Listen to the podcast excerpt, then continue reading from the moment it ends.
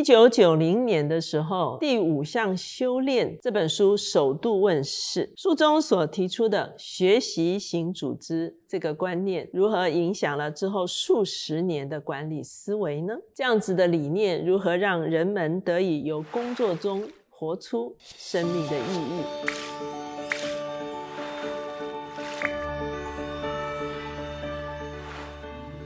大家好，我是乔美伦老师，每两周一次在乔氏书房和大家见面。今天我们的单元是老书新读，我们今天所要介绍的这本书就叫做《第五项修炼》，它的作者是彼得圣吉。那彼得圣吉呢，被认为是全球的新一代管理大师，他多年来。借由很多的，像在麻省理工学院有一个所谓组织学习中心，他成为主持人哈，来推动他所强调的这个学习性组织的一个理念。事实上呢，已经三十年过去了，这本书呢。仍然深具影响力。他被哈佛商业评论评为七十五年来最优秀的管理书籍全球已经销售两百五十万册，所以你就知道这本书不但是影响大，而且影响深远。彼得圣吉他自己原本学的是航太工程，那他后来呢，受到一位教授的影响，他对系统动力学。的一个理念呢，深感兴趣。他在获得博士学位之后，他就跟很多的麻省理工学院的工作伙伴来建立这个所谓系统动力学与组织学习、创造原理、认知科学、群体深度会谈等等啊这些议题的一个工作坊。所以呢，他渴望能够发展出一种人类梦寐以求的组织蓝图。所以呢，他称这种组织的形态叫做学习型组织。他也在全球各地演讲，来推动这样子的一个理念。那书中首先提出来，所谓组织的三项关键的能力，就是增加渴望、展开团队对话和理解复杂性。那他认为这个就是一个组织的核心的学习的能力。而一旦一个组织成为学习型组织呢，这个组织呢就可以。持续的可以说是成功，而且发展不但组织可以成功，而且个人也可以在。这样子的一个组织中间完成自己人生的使命，那所以他在书中会提出五项修炼，哈，这本书叫第五项修炼，可是他把前四项也同样列在其中。第一项修炼叫做自我超越，第二项修炼叫做改善心智模式，第三项修炼叫做建立共同愿景，第四项修炼叫做团队学习，第五项修炼叫做系统思考。他所强调的就是要用一个。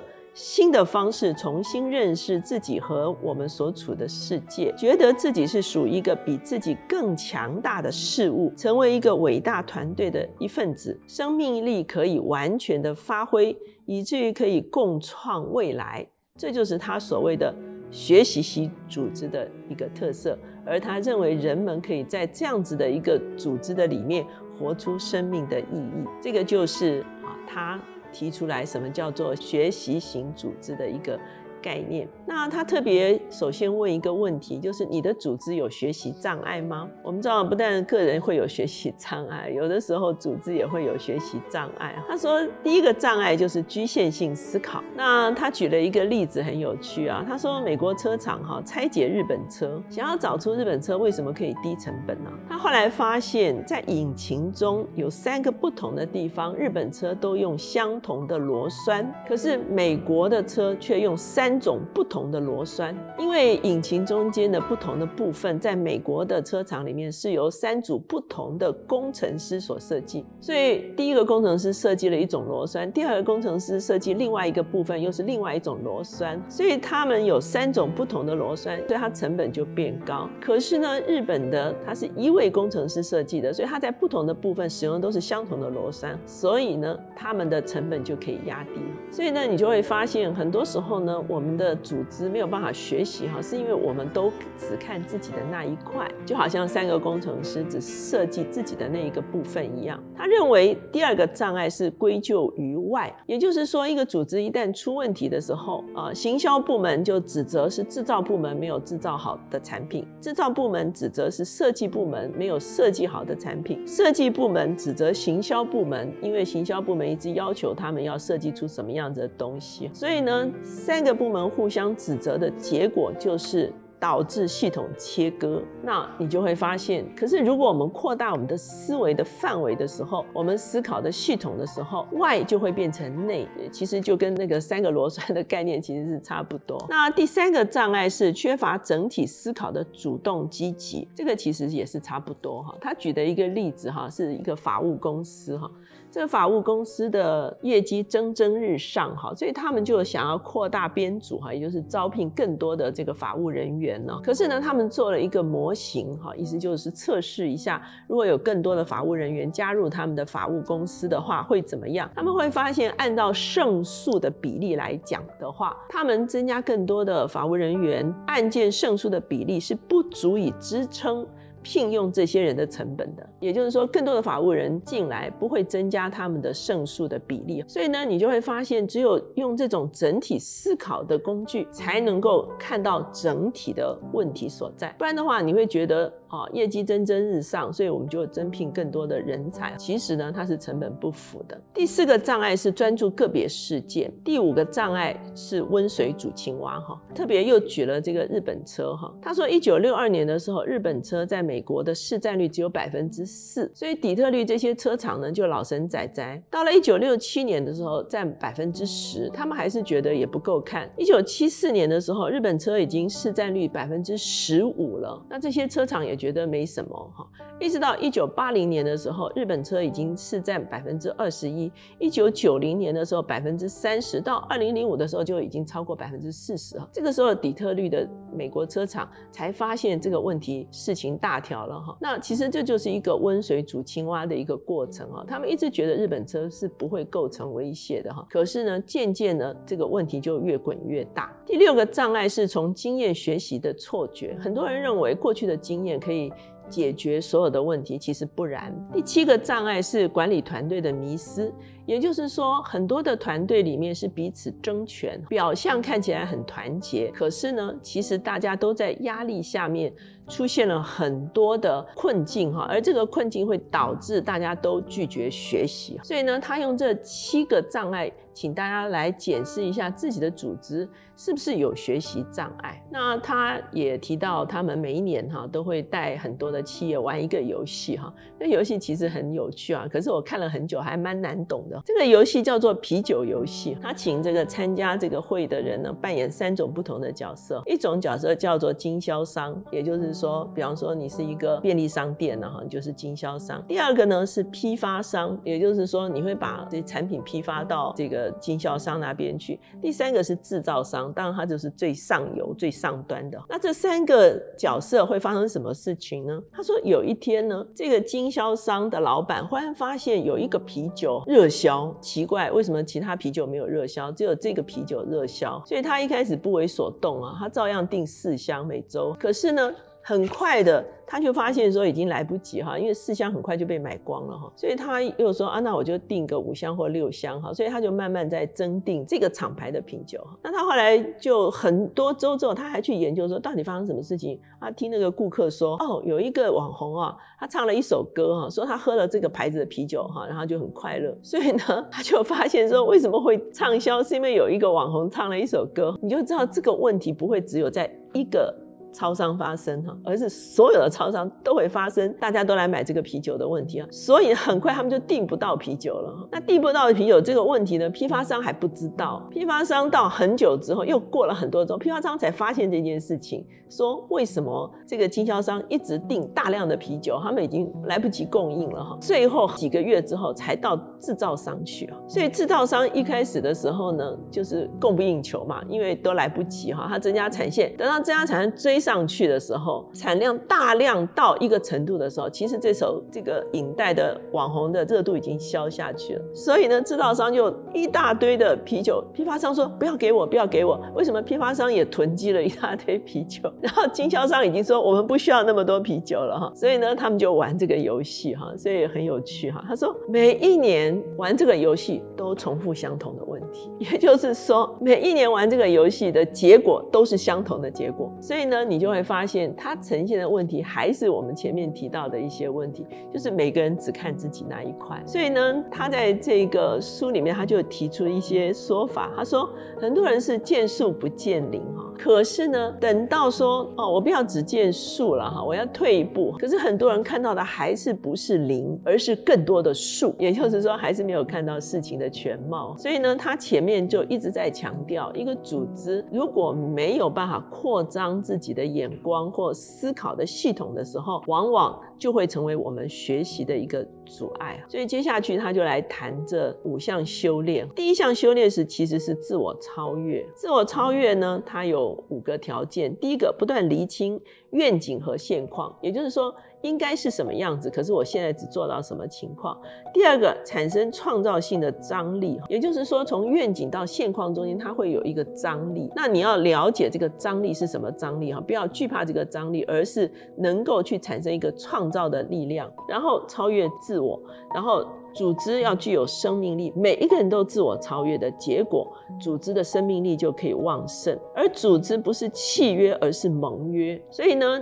他就在这个是盟约的观念中间，他有提到五项。他说你要有个人的愿景，可是呢，你要知道个人愿景。并不是你个人跟其他人竞争哈。第二个要保持创造性的张力，可是创造性的张力又与情绪张力不同，因为很多人有张力哈，就会投射到情绪的里面，就没有办法做出正确的反应。要看清结构性的冲突，很多时候问题不解决哈，其实是结构性的问题。诚实面对真相。第五个是潜意识和意识合作，理性和直觉合作。所以呢，无论自己或者是组织，就能够不断的自我提升。第二项修炼是改善心智模式。所以改善心智模式，就是不是只是处理眼前的事情，而是要。认识长期的变化。那这个我曾经介绍过另外一本书哈，叫做《决策的两难》。《决策两难》这本书里面所提出来就是整合性思维，也就是说你在思维中间不是若 A 或者是就 B，而是 A 跟 B 如何能够发展出 C 啊，来满足两者的需求哈。所以呢，他这个地方讲到所谓的心智模式的改善，其实跟那个《决策两难》里面整合性思维的概念其实是差不多哈。那第三项修炼就是要建立。共同愿景，他说共同的愿景会带来很强大的驱力。他举的例子就是甘乃迪哈。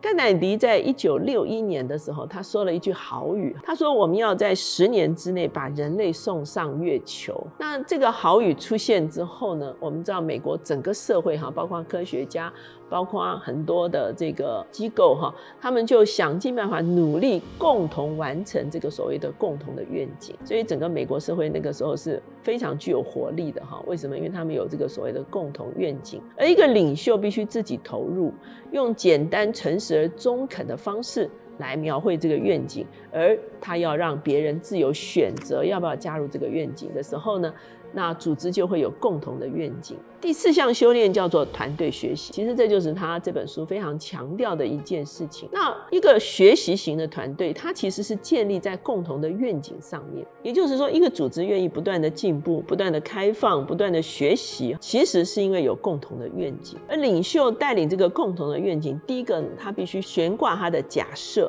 也就是说，他把假设挂在那边，给大家来询问、观察跟考验。他没有妄下结论哈，它是 open 的，它是让。大家都可以来讨论的哈。第二个呢，要看彼此是工作伙伴。也就是说，不能够过度的内耗。第三个就是要掌握深度会谈的精益和架构的辅导者。也就是说，有一个人是比较客观的来引导整个团队做深度的对话。那组织中间没有隐形墙，也没有所谓的政治游戏哈，也就是互相的竞争啊、请央、彼此防卫啊等等这些东西。那我曾经也介绍过另外一本书哈，就是心理安全感的力量，也就是特别讲到说啊，为什么在组织中间大家可以非常常勇敢、非常自由的把呃心中的疑虑哈或者心中的想法能够表达出来，其实跟一个组织是不是具有很强大的安全感是有关系的哈。而这个安全感其实是可以营造出来的。所以呢，我们会发现他谈完这四个修炼之后，后面就谈到说，当一个组织成为一个所谓学习型的组织的时候，领导。他就会有新的角色。那这新的角色是什么呢？第一个，领导会成为设计师。所以设计师不是去设计产品，设计师所做的设计是，他要来设计学习的架构、学习的对象、学习的资讯和学习的环境。也就是说，一个领袖，如果你希望你的组织是一个学习型的组织的话，你要酝酿一个环境，包括学些什么东西啊，包括怎么学，包括。这个学习环境是安全的，是温暖的，是鼓励的哈，大家都可以在这个中间学习。所以领导者的新角色，第一个是设计师哈，领导者的第二个角色是老师，也就是说，当然他自己也必须专业哈，对这个专业的领域哈，他是可以引导、可以教导一些东西的。而第三个。领导者的新角色就是仆人，当然他书中也提到一些仆人领导的一些概念了哈。然后他说，这个仆人其实最重要的是要成为这个共同愿景的仆人。那在书的最后面呢，我们知道他的第五项修炼其实就是系统思考。他说，我们人人都是系统公民。他说，我们所面对的问题都是系统性的问题哈。除了你一个企业、你一个组织之外。那所谓的系统性的问题是什么呢？就是像比方说气候变迁就是一个系统性的问题。我们知道前一阵子哈正在举行这个世界的全球呃气候变迁的大会，对不对？系统性的问题其实是需要更大的。一个框架才能够解决的，又比方说粮食供应的问题，他在里面其实举了非常多的例子哈，比方说，啊，我们要使用土地哈，我们征用农地哈，然后这个补助农民，可是粮食不足哈，等等啊，我们知道现在又气候变迁哈，粮食也会渐渐出现很大的缺口哈，所以他说这也是系统性的问题，所以呢，很多的作者哈，其实到啊书的最后面的时候，他们都会提出来一个对于整个世界继续运行下来的。我们要知道，整个世界其实就是一个巨大的组织，哈。这个巨大的组织是不是足够的开放？这个巨大的组织是不是可以彼此学习？哈，这个巨大的这个系统的里面是不是啊可以不断的扩张？不是只有看到自己的这一小块，哈，而是能够去理解别人那一块，而且很快的能够互相连通，然后来解决一个巨大的问题。这个世界很多时候的运作其实是这种形态哈，所以呢，彼得圣吉他在三十年前他就已经提出了这样子的概念。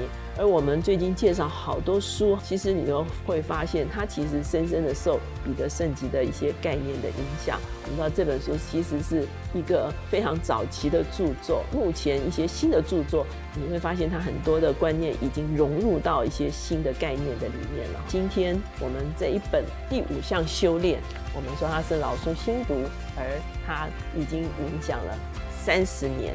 一个组织形态的概念，就是要成为一个学习型的组织。所以今天这本第五项修炼就推荐给大家。